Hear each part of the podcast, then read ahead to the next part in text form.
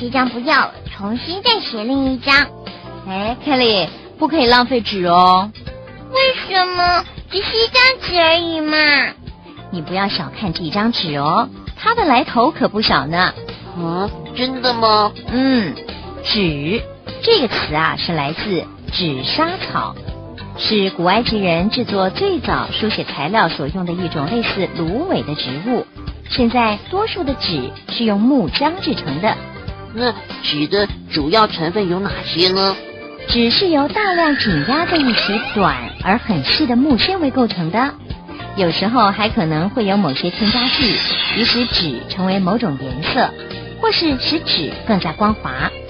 把一张纸撕开，我们可以看出粘在一起的木纤维哦。那纸是怎么做成的呢？造纸可以用手工，也可以用机械。首先呢，软木会被烧成碎片，然后再用化学药品处理，把木片变成纤维浆。这种木浆与水混合，就可以制成纸啦。那手工造纸呢？要制作精细的手工纸，首先必须把木片和木屑弄得粉碎，然后搅拌成浆。哎，把一个膜和定纸框放到纸浆中。膜上呢，便留存有一层纸浆。定纸框可以确定它的边缘，然后把纸膜升高并且倾斜，使多余的水流下来。多余的水流出之后，从膜上取下的一层薄纸，重复这个动作，将取下的纸叠在一起压缩。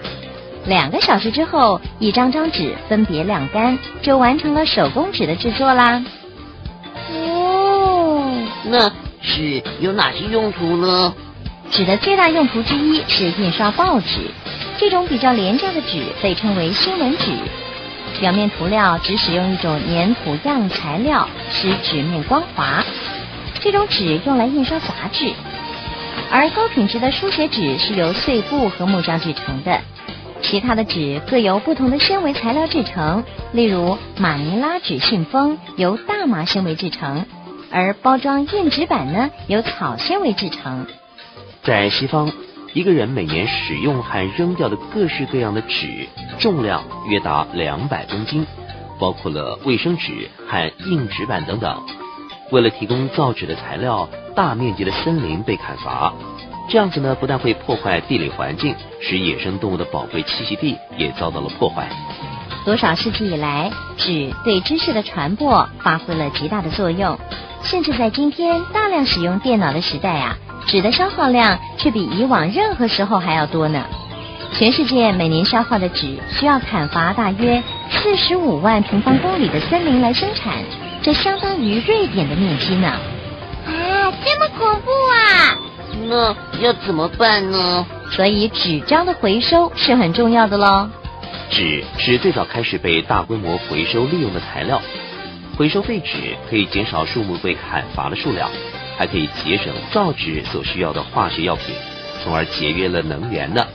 如果要维持将来造纸所需要的木材供应量，我们就必须把树木当成一种可再生的资源来对待。在一定的时间内砍伐多少树，就应该栽种多少树。挪威、瑞典等一些国家已经实施了可持续性林业制度哦。好，那我下次会节约用纸，不然我们以后就没有森林了。